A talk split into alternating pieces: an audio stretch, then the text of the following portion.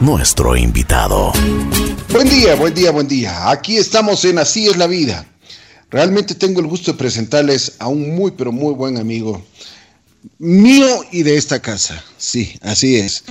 Es una persona que nos conocemos desde hace muchos años, eh, una persona que ha trabajado muchísimo, siempre visionario en muchísimos aspectos donde se mete, le gusta hacerlo de la mejor forma, le gusta ayudar también mucho a la gente. Eh, como él dice y como hemos hablado muchas veces, lo que hace la derecha no sabe, no tiene por qué saber la izquierda, pero realmente es una persona muy valiosa y que, he querido, hoy quiero invitarle para que converse un poquito y para que su, digamos, eh, sea una motivación el que nos cuente su vida, su historia. Y bueno, como él mismo me dijo el día de ayer que conversamos, vamos a cambiar el mundo, voy a cambiar el mundo, este mundo va a cambiar. Siempre positivo, él se llama Paul Haugery. Mi querido Paul, qué gusto saludarte, ¿cómo estás? Bienvenido, así es la vida. Ricky, solo me faltó ponerme un traje de novia con tantos adjetivos espectaculares y generosos de tu parte, hermano. Qué, qué, bonito, qué, qué, bonito escuchar, porque la verdad es que el cariño y el respeto de hermanos es atemporal y eso, es, eso pasa con gente poca, ¿no?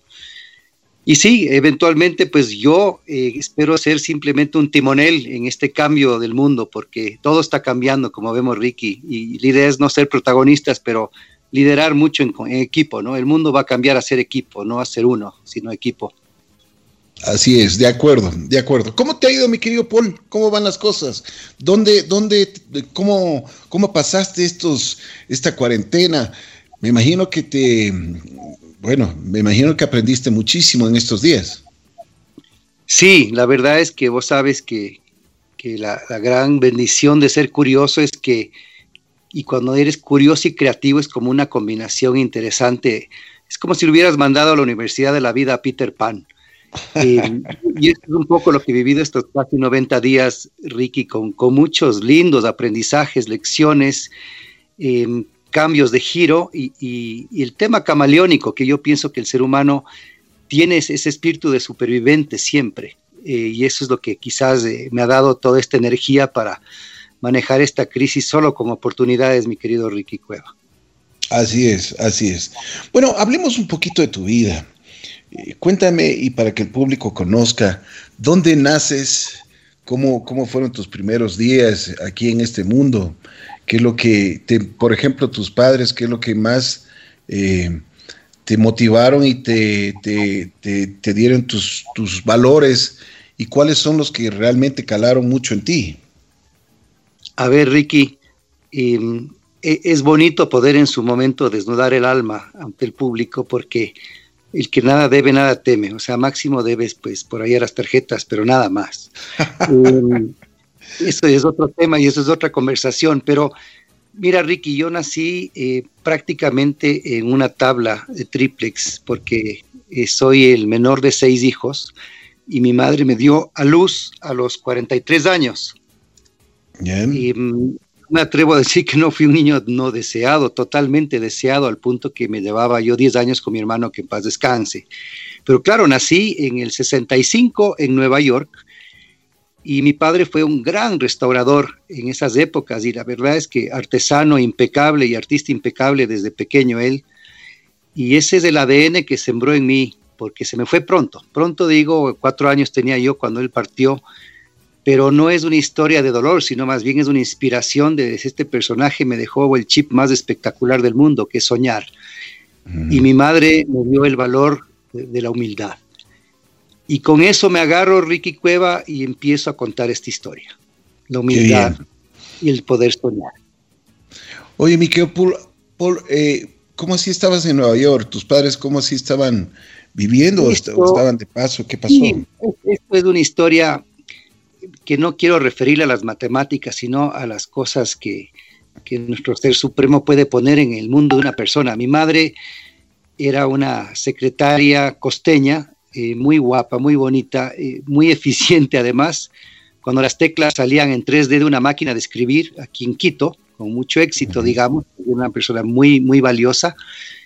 y muy querida y trabajaba en la super de bancos. Y mi padre ya era artista y era restaurador, eh, no todavía restaurador, pero sí artesano, pintaba miniaturas en, en marfil, Ricky, eh, pintaba sobre la cabeza de, un alfiler, escribió el credo sobre un arroz y esto lo hacía, te digo, para tener referencias a nuestros oyentes en los años por ahí 47, 50, 52, 1952. Y mi papá ya vio que aquí en la parte artística había limitaciones, quizás había poco, poco chance a, atreverse a algo distinto, porque el medio pues siempre ha, tenido una necesidad de tener más, más estrategias para los artistas, más, más leyes que nos apadrinen a los artistas y a los creativos. mi padre se fue de este país, eh, dejando a mi madre en stand-by con, con los hijos, con mis primeras hermanas y se fue a abrir trocha, abrir camino en Nueva York, Ricky. Y fue así que enseñando estas miniaturas en Manhattan, en el Soho, eh, fue descubierto por un agente mientras él lavaba platos en un hotel y, terminó pintando eh, lavabos de pan de oro para las celebridades de Nueva York y así fue que le pagaron sus estudios unos judíos unos señores muy chéveres y, el hombre empezó a restaurar y aprender todas sus técnicas, las puso hacia la restauración de obras finas de arte. Y esta es la puerta que me abre a mí al nacer en la mejor cuna que, pude haber soñado de verdad. Claro, claro. Oye, y, tú, eh, después de que fallece tu padre, ¿a qué edad tú regresas a Ecuador? Eso fue fuerte porque él falleció cuando yo tenía cuatro años y medio, es decir, era un guambrito, un chamaquito, pero ya estaba echando, comiéndome los pinceles y los carboncitos, ya dibujaba desde los 14 meses de edad, Ricky, eh, porque le copiaba a mi papá, pues no tenía más que hacer sino copiarle a mi mentor en su momento, que es lo que pensé y pienso que fue. Y cuando él fallece, yo entré en shock y ahí es que regresamos a Ecuador, yo no pude hablar por unos meses y, me encontré de la selva de cemento en Nueva York a la selva eh, de Quito que, más aún era en esas épocas, ¿no? La capital más diversa del planeta y en un colegio que tenía mucho bosque, mucho monte, mucho árbol, y eso cambió mi vida para siempre. ¿Cuáles fueron tus, tus, primeros pasos ya con, en la parte escolar, en cuando ya comenzaste a, ser adolescente aquí en, en, Ecuador? Sí, bueno, ver, Ricky, para, solo para, para, redondear este tema que, como digo, la gente a veces nos inspiramos en el dolor, pero mira, el, dolor lo único que te causa es sensibilidad. Y, eso hay que transportarlo en energía. Y es lo que me pasó a mí. En el colegio fui inicialmente bulliado por llegar de Gringolandia sin hablar, porque perdí el habla con la muerte de mi padre. Y pues finalmente descubrí una ranita que pateando piedras, la una no la iba a patear porque no era futbolista y la otra era muy grande, entonces la levanté y encontré una ranita, un anfibio y eso, créemelo o no, me devolvió el habla y no he parado de hablar y aquí estoy a las órdenes, pero mi, vida de adolescente en el colegio, y, quisiera mandar un saludo muy especial a mi promoción del Colegio Americano 83 porque tenemos una hermandad y me encantaría que nos escuchen cuando esta entrevista, pues la gente nos vea y nos sienta a través de estas palabras. El colegio para mí fue un, como ir a, Disney. La verdad, cada día para mí era ir a Disney, porque me encontraba con gente que, me empezó a querer, a conocer y que yo empecé a amar. Y el fútbol, como era medio grindio, pues fui arquero enseguida, cogí todo con la mano y me mandaron al arco y fui un gran arquero. Entonces me salvó la vida, me salvó la vida meter las manos en la masa, como digo yo vulgarmente. Y fue una adolescencia hermosísima, Ricky, porque recuerdo que las canicas yo cosí, mi, funda de canicas tenía una bandera del Japón y yo no tenía ni idea porque no eran auspiciantes míos ni nada, simplemente me gustaba ese círculo redondo rojo en la bandera y le cosí yo mismo a mano eh, sobre una funda reciclada que encontré donde mi mamá. Y el tema de las canicas fue fantástico, eh, la esfera, el redondo, los carritos chiquitos en, la pista de, tierra en el colegio, el corretear bajo la lluvia, era muy inquieto, siempre fui muy inquieto, Ricky, entonces no, puedo, no podría decir que tengo profesores muy orgullosos de haberme tenido en sus clases todavía, pero, pero sí, la curiosidad, la travesura, la alegría de estar y la, la alegría de conocer gente apasionada como son los latinos, como somos los latinoamericanos, y eso fue fantástico, Ricky. Así es. Oye, ¿cuál, ¿cuál es el idioma que, que, tú tienes con las ranas? Porque te identificas muchísimo y eso es lo que tú dices, te hizo, te cambió la vida, pudiste volver a expresarte, a hablar. ¿Cuál es, ¿cuál es esa magia que tienes tú con, con, con, con las ranas? Creo que, mira, inicialmente fue algo mandado desde mucho más allá que esta tierra, fue desde arriba, y porque yo tenía que encontrar un mecanismo para recuperar, eh, creo que la ilusión de vivir en su momento, porque quizás yo no manifestaba tristeza, pero al estar en silencio es un hecho que el perder a mi padre causó un rompimiento en mi comunicación, porque mi comunicación era el arte, y, y, yo pues sí, dibujaba en silencio, pero tenía algo adentro atravesado, y cuando sentí esta, esta piel húmeda, eh, este ser vivo que jamás había visto en Nueva York, no te vas a encontrar una rana, pues simplemente, sino en el teatro de Broadway, ¿me entiendes? Con la pantera rosa. Y para mí fue un shock tan bonito, Ricky, que, que me despertó el habla y me despertó la curiosidad. Y, ahora con los años y con muchos episodios que iremos comentando, entendí que las ranas son sobrevivientes y lo, realmente lo son. Existen por 240 millones de años y está toda la sabiduría del mundo en estas especies tan espectaculares y nunca se han mutado, aparte de su metamorfosis, nunca cambiaron. Eh, vieron a los dinosaurios venir e irse, Ricky, imagínate, les mandaron WhatsApp de despedida. Y, y, eso es fantástico porque todavía están, están en extinción, pero todavía están. Son un termómetro de que el planeta está vivo, de que los hábitats estén bien. Entonces son muy simbólicas en mi vida y, y pues si ellas me devolvieron la voz, me encantaría hacer la voz para ellas y para el mundo y la naturaleza en especial, ¿no? Qué excelente, qué buen pensamiento. Bueno, ¿y cómo, después, después de que sales del colegio, ¿qué, ¿qué haces? Porque tú siempre fuiste un emprendedor, siempre te gustó ya meterte en los negocios. Sí, sabes, solo para, para hacer un, un remate del colegio, y por eso es que tengo este amor tan incondicional con, con, con el colegio que, pues, mira, el colegio americano es algo muy especial para la gente que es de ahí, para la gente que no es de ahí, a veces inintendible, somos raros o hemos sido relajeros o, o vándalos, pero mira, algo que sembró el colegio en mi alma y de muchos, muchos examericanos es el espíritu de soñar el espíritu de crear. Y para mí las campañas de carnaval, que te has de acordar tú, Ricky, por más que estabas en otro colegio, pero eran importantísimas en el medio y muy innovadoras, me permitieron aprender a hablar en público, me, eh, me permitieron hacer una escenografía eh, desde cero, poder eh, inventarme ya como creador y artista, pues sin saber que ese iba a ser mi futuro. Y agradezco esa parte, Ricky, y, creo que ese, ese, eso me dio a mí el, corazón y el temple para los 18 años recién cumplidos, saber que mis opciones de las mejores universidades del mundo no estaban en el menú ni de mi madre ni mío. Y me fui a buscar vida, Ricky. Agarré eh, mis trapos, muy poquito dinero, y me fui a buscar vida y me mudé del país dejando a mi madre atrás, a mis hermanos, pero nuevamente no es una historia triste. El dejar gente atrás es que tú vas para adelante y, siempre lo he tomado así. Entonces me fui, me busqué la vida y empecé primero em, a trabajar en un sitio vendiendo ropa, perdón, en un sitio vendiendo colchones y sábanas. Pero como me aburría tanto esa área, Ricky me pegaba las siestas después de almuerzo en mi propia bodega del trabajo. Hasta que me trincaron y obviamente me movieron a otra área y me tocó estar más pilas y más despierto. Y dije, pues no, hay que, hay que adecuarse a lo que hay. Y así fui aprendiendo a entender muchas cosas y luego ya fui mesero y de salonero ya cambió mi chip y cambiaron mis ingresos y pude pagarme mis estudios en diseño gráfico, luego algo de bellas artes, pero tenía independencia y empecé a viajar, Ricardo. O sea, yo ya empecé, Ricky, a, buscar mundo, y a, perseguir eh, historias en vida. Ya no quise estudiar en la Salvat, porque en esa época no había internet, sino quería irme a Europa a conocer qué era Europa. Y quería irme eh, al Medio Oriente a ver qué era el Medio Oriente de verdad. Y, y tenía ese espíritu gitano que, que siempre lo he tenido y lo conservo a Dios gracias. Entonces, esa parte quizás me dio el espíritu, no sé si de los árabes amigos, pero el de tener que decir, yo soy autosuficiente y me voy a fajar con lo que venga, porque tengo que, que estar contento. Y no es que el dinero y los negocios te hacen contento, pero sí son un motivador importante para poder perseguir tus sueños. Es una herramienta inevitable que hay que hacerla. Tienes que sostener tus ideas y tus sueños con ingresos y ahí es donde empezó mi parte creativa, eh, Ricky. La verdad que en Washington, en un festival latino, ya vendí mis primeras limonadas, que fueron un invento loquísimo, porque no permitían vender eh, limonadas porque no era étnico.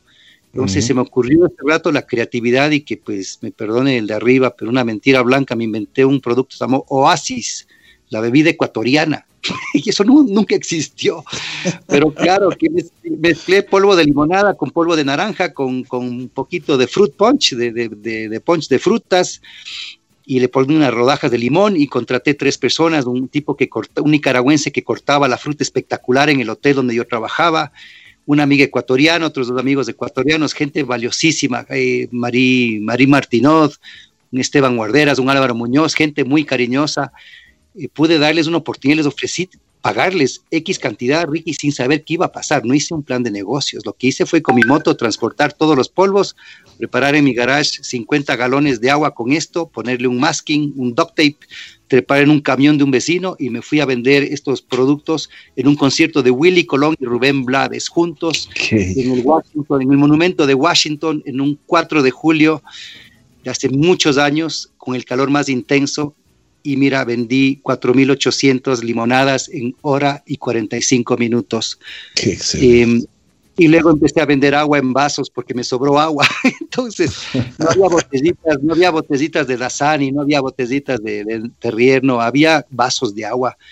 Y le di el valor al agua porque el agua me redondeó el negocio, pude pagar muy bien a esta gente y largarme a Europa y comprarme un carro. Entonces, mira, eh, así empieza mi, mi mundo de los negocios, Ricky. Qué bien, qué bien. Me imagino que eh, esas aventuras y como tú dices, la creatividad, eso te lanza a, te, lanza también a la aventura, ¿no? Te lanza a, ser eh, arriesgado, como se dice, ¿no? Hay que ser audaz.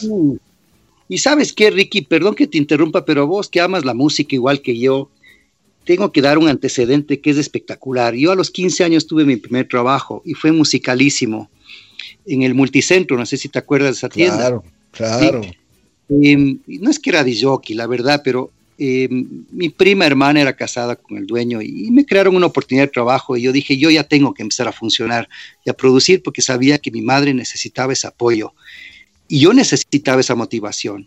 Y ese rato me enamoré de las ventas, al punto que yo sabía que a las 3 y 18 de la tarde pasaban unas señoras siempre caminando por ahí, unas señoras adultas, y yo ponía a José Luis Perales de intención, y se metían a la tienda y se llevaban 10 discos. Entonces también aprendí de ventas y de estrategia y de la sensibilidad y de cómo hacer feliz a la gente, Ricky, que ese es el sueño adorado de cualquier artista o soñador como yo, que la gente esté feliz. Por supuesto, por supuesto. Bueno, y cuéntanos qué tal te fue en Europa. Ay, fue puchicas. Em, mira, cuando fuimos chilero, seguramente estaba persiguiendo un ex amor que, que ese es un tema que requiere tres entrevistas y que no vamos a llegar a ningún lado, pero, pero sí e, es, un motivante, ¿no? Definitivamente te lanza mucho más a la aventura y, y, hubo también desamores, ¿no? Entonces muchas veces o más de una vez quizás algún amor perseguido pues me dejó en pausa y, tuve que sobrevivir en Europa solo, lo cual fue fantástico porque ahí estaba, ahí estaba el reto, que, que mira, el, desamor a veces uno, uno lo gana con más amor. Y así me enamoré de, pues, de Italia, de, Florencia, de Venecia, pude alquilar una moto y viajar por Chiavari, Portofino, Margarita, que son sitios alrededor de Génova, preciosos pueblos antiguos, paredes viejas, bugambillas, Ricky. Y eso, eso me llenó el alma, el color, eh, la antigüedad, la, autenticidad de Europa es, es, fantástica, la historia de Europa es única. Y así fue mismo con España, con la Alhambra, eh, con, con, muchos, muchos pueblos españoles que bien o mal eh, empecé a conocer y que luego volví por, por el amor de mi vida, que es mi esposa actual. Entonces, de Europa para mí fue eso. Alemania fue también aprender a que no tenía el idioma, pero tenía el carisma, porque a veces el inglés no llega lejos en otros países. Ya me pasó eso en Turquía alguna vez. Pero, pero nada, la sonrisa y la alegría me permitía hasta contar cachos en español a los alemanes y nos divertíamos juntos. Claro. Y, lograba salir con una cerveza gratis y quizás un plato de, morcillas o de salchichones, yo qué sé. Y la vida seguía porque fui gitano y, yo te digo, eh, mira, el dinero nunca ha sido un impedimento para estar contento, ni para estar feliz, ni para tener abundancia. Mm. El dinero está y hay que saber cómo buscarlo, pero siempre va a estar, en medida de que hagas las cosas con amor. Es muy cierto lo que tú dices. Y una sonrisa abre muchísimas puertas, ¿no? Sí, sabes que sí, eh, sí. Y por eso, mira, es, increíble, los estrategas de marketing, los mentores y los coaches te dicen, mira, eh, mucho maneja tu sonrisa, porque es lo primero que la gente ve en ti, es la sonrisa, Ricky. Es terrible, ¿no? Pero es verdad, entonces chúticas, y ahora la muela de juicio, ¿qué hacemos? ¿Dónde le guardamos? Pues nada, ahí está. Estamos conversando con el carismático, con un buen amigo, con Paul Jauregui. Paul, bueno, después, ¿cuáles son tus emprendimientos? ¿Qué hiciste?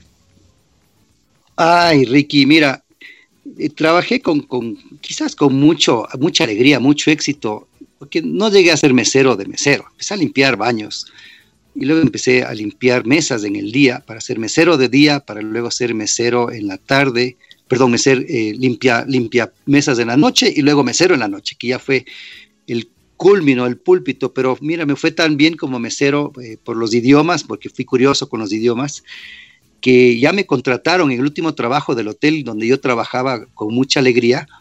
Y me buscaron, me sacaron del otro restaurante a contratar los dueños del hotel. Fue un, más bien un piropazo. Yo tenía 19 años, Ricky.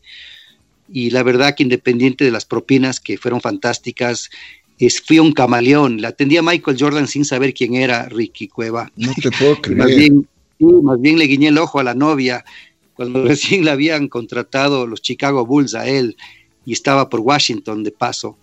Eh, me hice amigo de Patrick Ewing, otro gran basquetbolista que has de acordar. Eh, me atendía Janet Jackson, Brooke Shields, eh, que nació el mismo día que yo, el mismo año, día y, casi hora. Y me conocí gente muy linda, que, que, entendí que también, por más que parecían estrellas, son gente, Ricky. Y vos que has manejado tanto el jet set, al final del día todos somos gente y somos humanos y tenemos las mismas pasiones. Entonces, mira, e, esa parte fue quizás la más bonita, el ser mesero y también eh, llegar a un punto y que decir, bueno, tengo tanto pasión por, la comida, por cocinar, me metí a cocinar también, aprendí cocinando también y estuve que pelar en su momento miles de papas diarias, pero todo me metió en este mundo que es la parte creativa del asunto. Entonces, amo la cocina y también aprendí a mezclar tragos y a cortar postres y hacer tantas cosas que dije, ya extrañé un punto a mi madre y a los 23 años emprendí mi viaje de vuelta acá. Realmente sin ahorros porque todo me lo viajaba y me compraba música, Ricky, porque he sido melómano igual que tú toda la vida y llegué acá con, mucha música y muchas novedades y fue ahí que con el apoyo de mi hermano Julio, que en paz descanse, emprendí mi, primer, eh, mi primera aventura en el Ecuador como empresario, que fue Planeta Picasso. Qué bien. Y recordadísimo el planeta Picasso. Unas noches, sí, noches pero de, ensueño. Sí, la verdad es que fue tremendamente divertido. Ahí seguramente, obviamente, sé que te conocí a vos, eh, a Cristian, a tantos buenos amigos. Y, es gente que venían como terapia donde mí, porque realmente eh, eh, nunca hemos sido así como de quedarnos en la oficina hasta las nueve de la noche, sino después en el siglo XXI pasó eso, pero la gente ya era inquieta a las cinco de la tarde, que no había celulares, pues simplemente me caían al sitio a, timbrar mientras yo seguía en la cocina organizando el plan y viendo qué música iba a poner y qué música podíamos innovar. Entonces ya me pedían abrir el local y llegaban a conversar conmigo, a tomarse una cerveza y, y hablar de la vida, que eso es fantástico y esos espacios que tanto extrañamos, Ricky. Eh, me marcaron la vida, una, una tertulia con un buen amigo, esos almuerzos prolongados que decimos, fueron momentos eh, inimaginables porque sembré lindas hermandades. Entonces, ese sitio se volvió una plataforma de relaciones públicas en la tarde y en la noche, pues una locura creativa, pues porque cada cuarto, acuérdate, el primero, el planeta Picasso era temático, el cuarto de las estrellas, que decía la gente, el cuarto de los besos. Tuve que cruzar en la puerta, el cuarto de los besos, para que sean besos y nada más que besos. Eh, y así hubo el cuarto árabe, porque tengo, me imagino, una sangre árabe guardada, porque amo esa cultura y la respeto mucho. Y mi apellido tiene descendencia mora. Entonces, muchas aventuras, mucha gente. Y, pues creció el negocio. Y más que planificar eh, mi retiro en esas épocas, lo que hacía es tratar de darle a mis clientes lo mejor de mí. Eh, el romper esquemas, el poner a las 12 de la noche en el planeta Picasso grande, porque pasamos luego al planeta Picasso grande, eh, poner música electrónica de los 70, ya Michel Jarre, que tú conoces muy bien. Yo pagaba todo y ponía la luz, de, la bola de espejos con un foco, con un punto de luz y ponía esta música durante tres minutos y nadie se me iba del bar. Claro, claro. Y arrancaba inmediatamente con, con Natusha o con la lambada. este, estos shocks emocionales que, yo dije, pues, si yo los viví, ¿por qué no les voy a dar a ellos también? O sea, ¿por qué no? Oye, pero lo más importante es la creatividad que tú tienes, ¿no?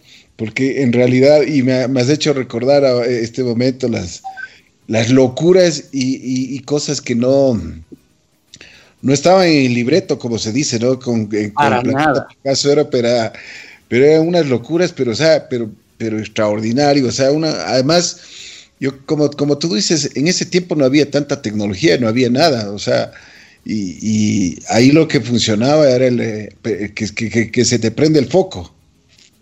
Así es. Y, al punto que, acuérdate que pues esto en época COVID no hubiera funcionado nada bien. Acuérdate los tazones que tenía para compartir con sorbete, los cócteles de colores.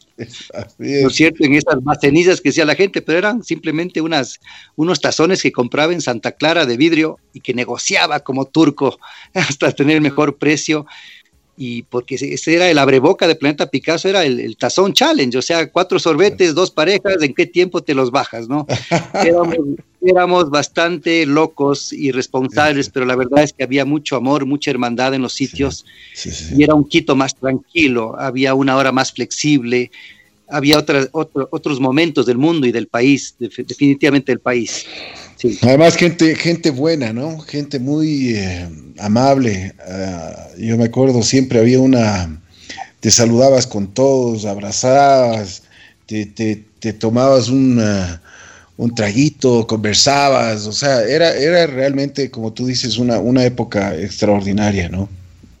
Sí, Ricky, porque si es que la gente llega a tu casa, tú te desvives por la gente y, sabes que esa es la gente que en su momento sí me, daba de comer, pero para mí era más allá, mis clientes eran estos personajes fantásticos, tal como los del colegio, ¿me entiendes? En que llegaban a tu casa y bailábamos y nos reíamos a rabiar, sin límites. Yo pienso que en esa sonrisa eh, está realmente la sanación del alma. y eso pasó desde ya desde allá entonces, o sea, ya te digo, este planeta Picasso fue, fue de locos. Un día llegó un, señor gringo a decirme cuál es tu mejor ron y mi hermano Julio, que en paz descanse, amante del ron, me había regalado un galón de un ron cubano que llegó en un barco, imagínate, a la costa de Manabí. Y me llegó este ron a mí, lo puse en una botella de vidrio soplado espectacular que encontré en su casa, que ya existía almacén en su casa. Imagínate, le digo al señor, ¿qué le puedo ofrecer? Me dice, no, quiero tu mejor ron le puse este ron en las rocas y saqué la botella y el tipo flipió, como dicen los puertorriqueños y los chicos, ¿no? Flipió. Y me dice, ¿qué es esto? Y dije, no, no, mira, esto es un barco hundido y una historia de piratas. Y le conté toda mi historia. El man no supo que llegó en un galón de Tampico de la costa, ¿me entiendes? Pero, pero esa, esa, esa entrevista, esa conversación, nunca, nunca sabía que el hombre escribía para el Miami Herald. Y tres meses más tarde tuvimos un cuarto de página en el Herald con Planeta Picasso. Y, Qué increíble, ¿no? Qué increíble. increíble, fue increíble. La verdad que, que todo estará en mi libro porque sueño con escribir mi biografía algún día, Ricky, pero ese, ese artículo para mí me comprometió como, como a ser embajador de este país de muchas maneras. De acuerdo, de acuerdo. Y esa oportunidad, em, sin ser diplomático, no tiene precio. Muy de acuerdo. Oye, pero tú te cuidaste en lo personal, te cuidabas muchísimo, ¿no? O sea, en la noche, bueno, las tentaciones de la noche son, son varias, pero yo me acuerdo y siempre tendré una muy buena imagen de ti, eh, que lo tomabas con mucha responsabilidad tu trabajo, podías estar eh, por supuesto era un trabajo, pero también te divertías, pero siempre con mucha cabeza y, siempre cuidándote mucho, ¿no? ¿Sabes qué pasa, Ricky? Que cuando tú tienes 700 personas bailando la Macarena a tu cargo, es una responsabilidad gigante, gigante. Y eso debo, debo de decirlo con, mucho amor y mucho orgullo. La Escuela eh, de Servicio al Cliente norteamericana me formó muchísimo en mi quehacer y lo que yo ofrecía a la gente era calidad, Ricky. Y esa calidad y ese cariño me daba más corresponsabilidad de dar espacios seguros, ambientes seguros, y si es que yo no daba el ejemplo de esa seguridad, se desmoronaba todo en 30 segundos. Por eso mis bares no fueron llenos de peleas, acuérdate que muchos bares eran llenos de peleas, bares no, pero nadie sabía que yo tenía 11, 12 personas eh, escondidas en seguridad, metidas entre los clientes, que me costaban una fortuna, pero era la mejor plata invertida, mi tranquilidad. Y gente en los baños, y, tenía cámaras, creo que, que, compré en juguetón, unas de Fisher Price, les pinté de negro y les puse en los baños con masking, y la gente sabía que le estaban filmando, pero no lo estábamos filmando, ¿sí? estábamos jugando a ser adultos. Y eso, todo eso, Ricky, para mí fue vital, y la verdad es que Nunca me ha gustado mucho el trago. Ahora es que me está gustando una cerveza por ahí, la Pilsener, me encanta, eh, por ser ecuatoriana, y una Estela, la Estela Troa, que es esta cerveza belga tan sabrosa. Pero nunca he, sido, nunca he sido de bebidas, nunca fui de Wambra. Además que en Washington, cuando estudiaba ya manejaba moto de velocidad y trabajaba por las noches. Entonces yo tenía demasiado, demasiada ilusión de vivir. He disfrutado mucho de vivir, Ricky Cueva. Entonces, ¿cómo vas a poner en riesgo la vida cuando hay tanto por hacer? Es lo que también la tomé como empresario y cuando tuve los bares dije, ¿cómo voy a poner yo eh, mi vida, mi persona y mi imagen en riesgo? Porque he sido vanidoso, debo aceptarlo, pero luego pues ya perdí el pelo y perdí, perdí esa, ese problema que es el pelo, ratos, ¿no? Porque puede estorbar lo que, lo que ahorro en shampoo me gasto en cerveza. Entonces está muy fácil la ecuación. Y, así fue, yo dije, esto no lo puedo arriesgar con, en ningún momento. Y, tuve unos 20 años muy lindos, muy especiales de varios proyectos y grandes amistades. Y salí bastante ileso del tema. Entonces fue, fue una pasión que, que la cuidé. Y dormía lo justo porque en la mañana ya me tocaba hacer bancos y, ser responsable y irme a comprar los limones en el mercado yo para tener los mejores mojitos y me preocupé de cada detalle del negocio. Me costaba delegar, pero hubo cansancio y luego empecé a delegar, obviamente. Qué bien, qué bien. Oye, pero siempre también estuvo, en, siempre estuvo las artes, ¿no? La creatividad, los, como tú mismo decías, los pinceles. ¿Qué, qué pasó en esa etapa? Sabes que, eh, Ricky, yo empecé a pintar a los, a los 18 años, apenas me fui del Ecuador, 18 y medio. Más bien, nunca dejé de dibujar. Desde, desde que nací en, la cuna del estudio de mi padre, y nunca dejé de dibujar. La verdad que ha sido mi comunicación con mi, mi, otro mundo, con el mundo de Peter Pan, ha sido el dibujo. Pero en Washington me pasó algo muy curioso, Ricky. Em, yo empecé a hacer camisetas. Como nunca dejé de dibujar, hice camisetas. Y cuando quebró Eastern Airlines, no sé si te acuerdas del famoso Eastern Airlines, por 12 dólares ibas a Boston y por 12 regresabas a Washington. Y yo en un spring break, el famoso, estas famosas fiestas de, colegiales, de universitarios norteamericanos, por ahí en marzo, en Semana Santa, y em, agarré y hice 200 camisetas en serigrafía en el taller de la universidad Em, inventadas por mí, muy coloríferas, y le puse ya firma, pues con mucha seguridad, y me llevé una mochila y me metí en una fiesta ajena en Boston de unos ecuatorianos y vendí las 200 camisetas. Entonces, em, yo dije, el arte tiene que venderse, Ricky. Entonces me quité ese miedo de que no, el arte no se puede vender o, o no lo compartas o que dirán. Que la verdad es que ya me lancé. Ya, después de la serigrafía, en una fiesta latina, me acuerdo, con un grupo de ecuatorianos, en un sábado que tuve libre en el restaurante que trabajaba, estábamos bailando Juan Luis Guerra, todos en, casi en grupo, ¿no? Muy lindo, un grupo muy lindo de ecuatorianos en Washington. Y le digo a una amiga mía, oye, Bernie, qué lindo sería enmarcar mis camisetas y ponerles arriba con una luz en las partes de, la, de, este, de este lindo bar, en la parte, y unas cajitas de madera. Y me dijo, no puedo decir malas palabras en público, pero Ricky, y me dijo, oye, animal, para ser generoso con el adjetivo, pinta, pinta. Yo tenía 19 años, Ricky Cueva. Y realmente fue ahí. Yo, yo a los 18 dibujé, hice serigrafía, a los 19 años me compré mis primeros óleos y empecé a pintar los paisajes del Ecuador de memoria. y ahí arranca mi carrera, mi carrera artística paralela a todo este tema de emprendimiento. Entonces no es que era bipolar, simplemente el mundo creativo me arrastró y me sigue arrastrando hasta el día de hoy, Ricky. Y, esa fue la combinación perfecta para que todo proyecto en que yo emprenda tenga ese valor de contar historias de una manera única, que ese es mi sueño, que la gente entre en una dimensión de, la alegría, de la hermandad, de, la esperanza, del amor, que pueda sentirse niño otra vez. Así es. Oye, siempre, siempre he admirado eso que tu creatividad y, siempre hablas de, los sueños, de, fantasías, tienes muchísimas fantasías, muchísimas cosas extraordinarias y que las sabes, eh, las reflejas con tu arte, con tus cosas, con, lo que, con, lo que tú, con lo que tú haces. Oye, Paul, después de, después de que mm, eh, ya te va, tú como dices, hubo la etapa de que comienzas a vender tu arte. ¿Te dedicas exclusivamente a eso? Mira, hubo una combinación que era ideal, y me lo decía un ex eh, marchante o representante mío, un gran galerista. yo en el año 2002 em, fui a, salvar eh, mi relación con mi actual esposa, y fue el año Gaudí en Barcelona. Ella vivía en San Paul de Mar, un pueblo espectacular. Imagínate Guápulo con riel de tren enfrente del mar Mediterráneo, no puedes pedir más.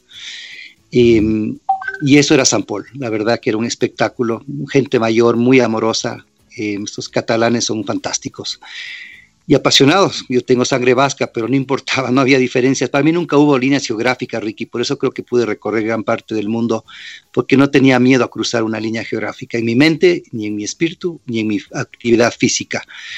Entonces ahí fue que conocí la obra de Gaudí, eh, Ricky, y me inspiró muchísimo. Y a partir de eso armé una, una exhibición acá y conocí Bernarda Pérez, tengo que mencionarla, que ha sido trascendental en mi carrera artística, eh, vio mi alma y la vio plasmada en la pintura. Mm. Y eso fue fantástico. En esas épocas yo ya hacía instalaciones con luz negra. ¿no? Te has de acordar el planeta Picasso y la luz negra, ¿no es cierto? Claro. Pero yo ya, yo ya, pintaba ángeles que se volvían mariposas en luz negra o, mariposas que se volvían ángeles con la luz negra. Es decir, cuadros con una doble oportunidad de experiencia bajo el mismo, la misma superficie. Entonces, sí, eh, gracias a Bernarda, la verdad, conocí a Luis Pérez, que fue este señor colombiano que manejó mi obra por seis años y empezó este mundo del arte fantástico que era muy bueno de la, de la par de los negocios de los bares, porque me generaban el flujo para poder eh, aguantar la posibilidad de no vender. Pero mira, con muchas bendiciones eh, vendí mucha obra y me, di a conocer y, pude viajar por 25 países con mi obra durante 30 años, Ricky, y ha sido una satisfacción muy grande porque he llevado siempre con mucha humildad y alegría esta bandera. Em, menciono a Nueva York como pues es pintor ecuatoriano nacido en Nueva York, yo, yo me vendo así, o más bien me he ofrecido así, porque venderse suena muy feo, pero me he ofrecido así y ha sido muy satisfactorio porque gracias a eso, eh, una exhibición de reacciones de la naturaleza en el 2008, y pude a ese mismo año lanzar mi concepto de, Rana Sanar, que es el paraguas de mis proyectos actuales, que es el tema de los anfibios. Pude retomar mi, relación y mi amor con los anfibios en mi carrera artística, Ricky y eso fue fantástico. Fue la primera propuesta disruptiva de romper la biología con el arte para no castigar a la memoria y motivar a la experiencia. y eso fue en el 2008. En el 2008 fue fantástico el evento. Y después de haber lanzado mi libro en el 2005 en el Teatro Bolívar, que también fue otro momento para mí muy épico, como dicen mis hijos, ¿no es cierto? Muy especial. Todo está en el YouTube y me encantaría más bien que me ayudes a compartirlo con, con tus audio escuchas, radio porque son historias que por suerte tuve el acierto de documentar en video y son parte de mi vida y, de, mi visión del mundo. Qué bien, qué bien. Paul, y sobre este, este asunto del arte, tú dices que viajaste por 25 países. ¿Cuál fue la recepción del público? Mira, el haber tenido la obra en, polos tan opuestos, pues, desde Bogotá hasta, hasta, quizás hasta China, hasta el Asia, a Tokio. Eh, mira, yo creo que la gente se conmovió con, con, el tema del color. Y no es que eran una, no eran fruteros de colores, más bien en mis obras durante muchos años había la parte monocromática, pero de alto contraste, con luz y sombra, y la gente eso, y las texturas fueron lo que conmovieron más eh, al, universo, que digo yo, que pudo contactarse con mi alma y con mi obra. Pues yo tuve un amigo eh, invidente, Ricky, a los 18 años en Washington, que perdió la vista en un accidente de motocicleta, que yo andaba en motocicleta. Y, gracias a él empecé a hacer texturas de mis obras para que ah, tengan en su momento acceso por las lacas y materiales de no destruirse y de que puedan ser sentidas con la mano. Y ese ha sido otro de mis momentos así eh, clímax creativos de mi vida el poder pintar para invidentes, que es uno de mis sueños grandes, eh, tener una exhibición en el MoMA en Nueva York para gente eh, con una capacidad distinta.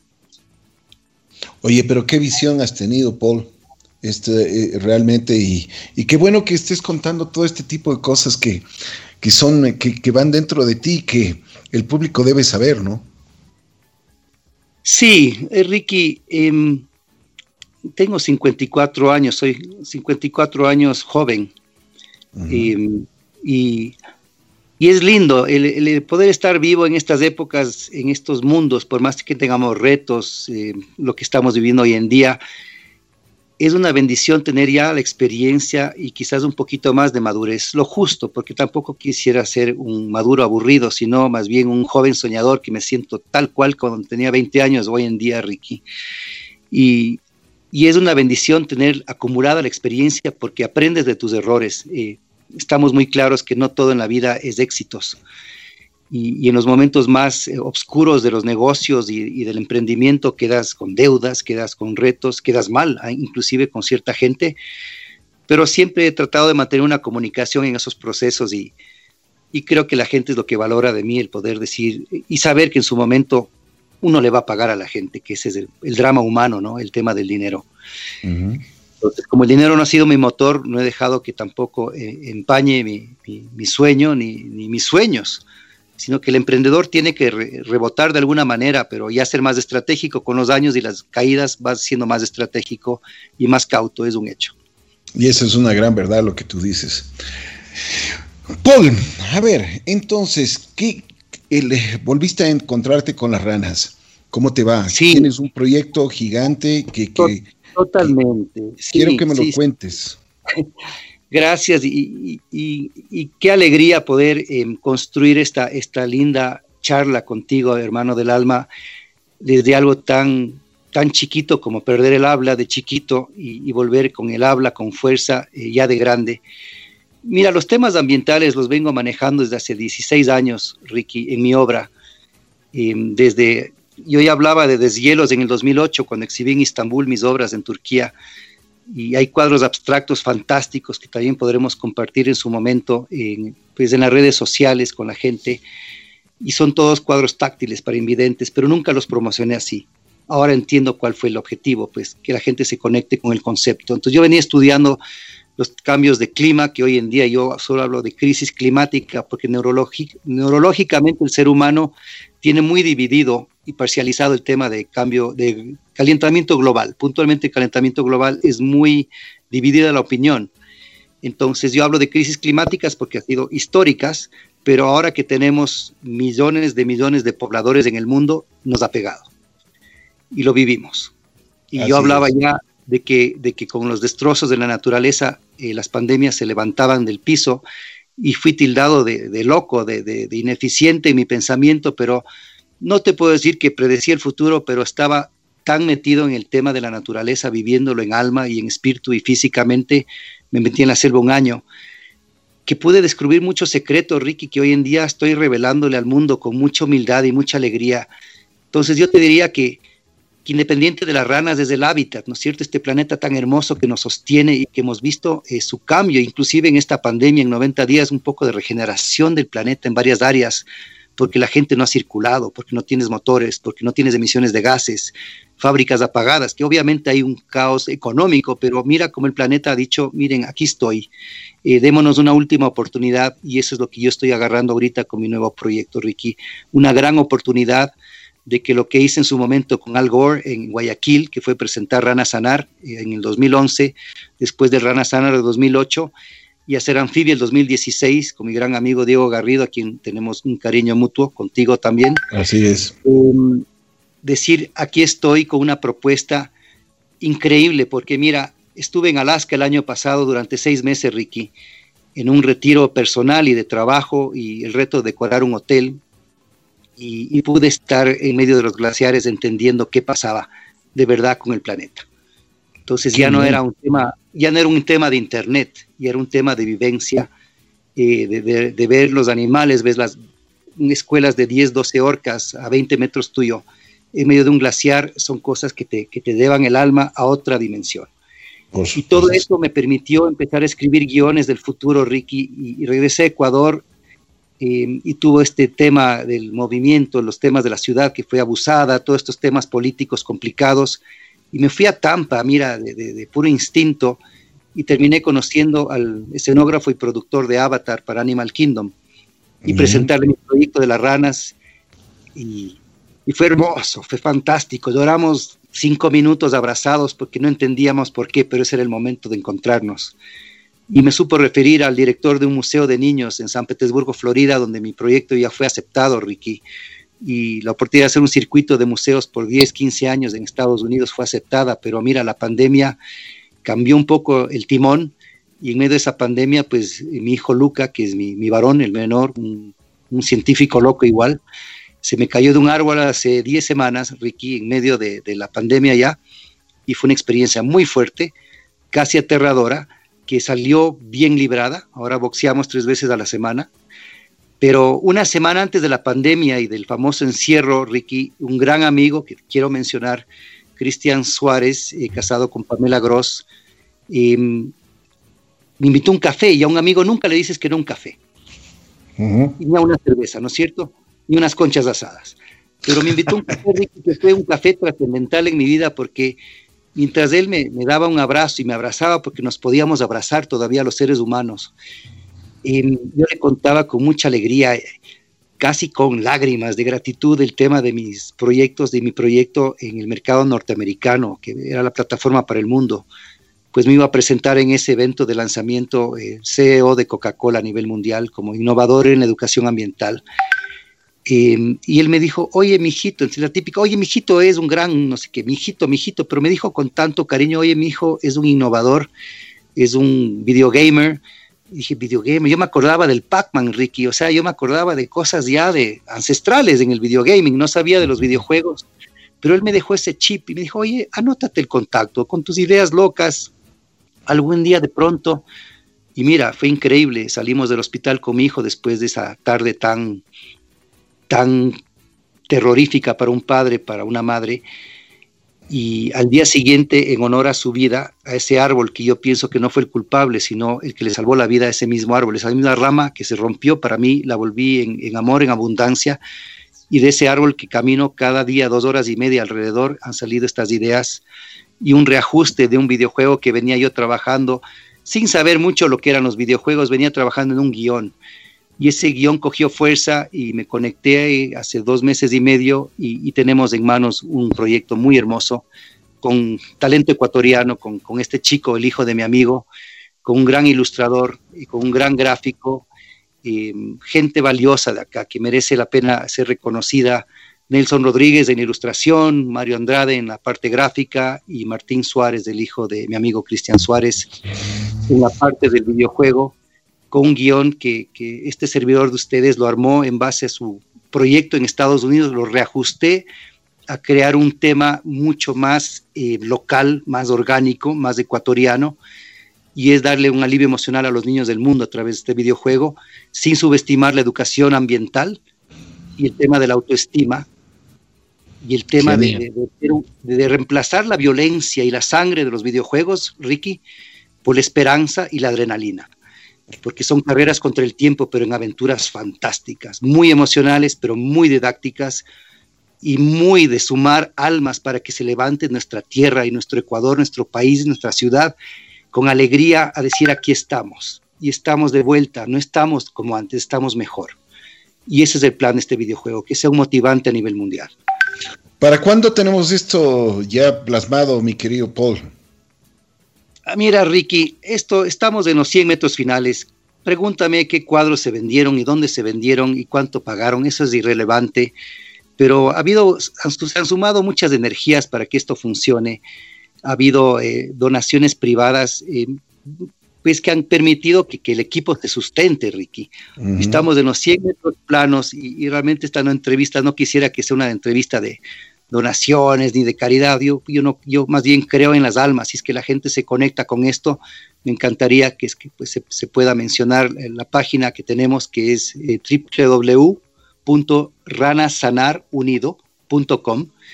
En esa página se menciona el videojuego, hay un pequeño abreboca del personaje que es mi hijo a los 15 años después de pasar estos periplos y sobrevivir el COVID, que parte del guion del juego es un juego en medio del COVID, Ricky, es el primer juego ecuatoriano que tiene un potencial a nivel mundial de, traer alivio en momentos en que el planeta necesita alivio. Y los planes son sacar el tráiler para el 02 10 20 20, que es el día de mi cumpleaños. Ojalá nos podamos dar un gran abrazo. Es el 2 de octubre de 2020, que es, estamos sumando capital para ese tráiler y luego pues con un capital adicional que ya no es tan grande, eh, rematar el capítulo 1 como si fuera la guerra de las galaxias. Capítulo 1 se llama en inglés My Lockdown, en español sería Mi Encierro, y es esta aventura de un chico que llega a su casa con COVID y vive una experiencia de laberinto salvaje para sobrevivir y logra sobrevivir porque quiere llegar al bosque a sanarse. Qué bien, qué bien. Te tomo la palabra, mi querido Paul, para que nos, nos hagas conocer más detalles en una próxima entrevista, ya cuando esté ya, pero listo para lanzarse. Será lindísimo y ojalá haya la oportunidad em, de tener un, evento que, nos pueda unir a todo este grupo de gente que, me ha visto crecer, caminar y ahora saltar como un anfibio. Em, para poder celebrar la vida, Ricky, y realmente poner a nuestro país en la plataforma que merece a nivel mundial. Ese es el reto más grande que tengo, independiente del alivio emocional. Obviamente hay una parte social muy importante y muy inclusiva que, se va a topar en diciembre para las Navidades y esperamos poder poner este juego en, brazos y en manos de niños en nuestro país que no tienen ni acceso a veces ni al Internet y algunos ni a la alimentación. Así que ojalá este videojuego sea tan exitoso que me permita eh, honrar toda esta gente que, que, nos necesita, a mí y a muchos creativos del mundo para poder eh, transformar el futuro del, Ecuador. Bien. Paul, te quiero agradecer muchísimo por haberte dado un tiempito en tu agenda para conversar, conversar con viejos amigos y que nos cuentes también tus historias, que nos cuentes, que el público sepa que tenemos una persona que no solo sueña, sino que plasma sus realidades y que, y que siempre está pensando en este planeta, en el hábitat, que está pensando en las ranas, que está pensando en su arte, que está brindando su arte. Así que te quiero agradecer muchísimo. Te mando un abrazo especial y ojalá podamos darnos pronto ese abrazo y compartir tantas y tantas historias que, realmente son muy interesantes.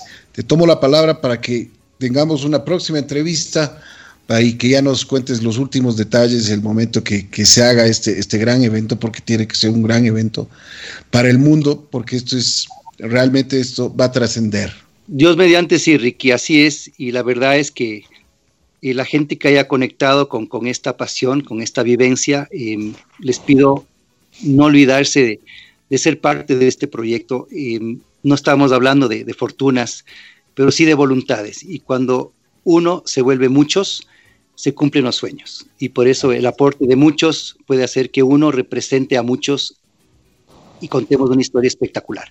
Así que le reitero, por favor, nuestra página eh, a, modo de, promoción eh, positiva, porque no es una promoción distinta, sino positiva para el país y para el mundo, www.ranassanar, unido, ranasanar, una sola palabra, .com.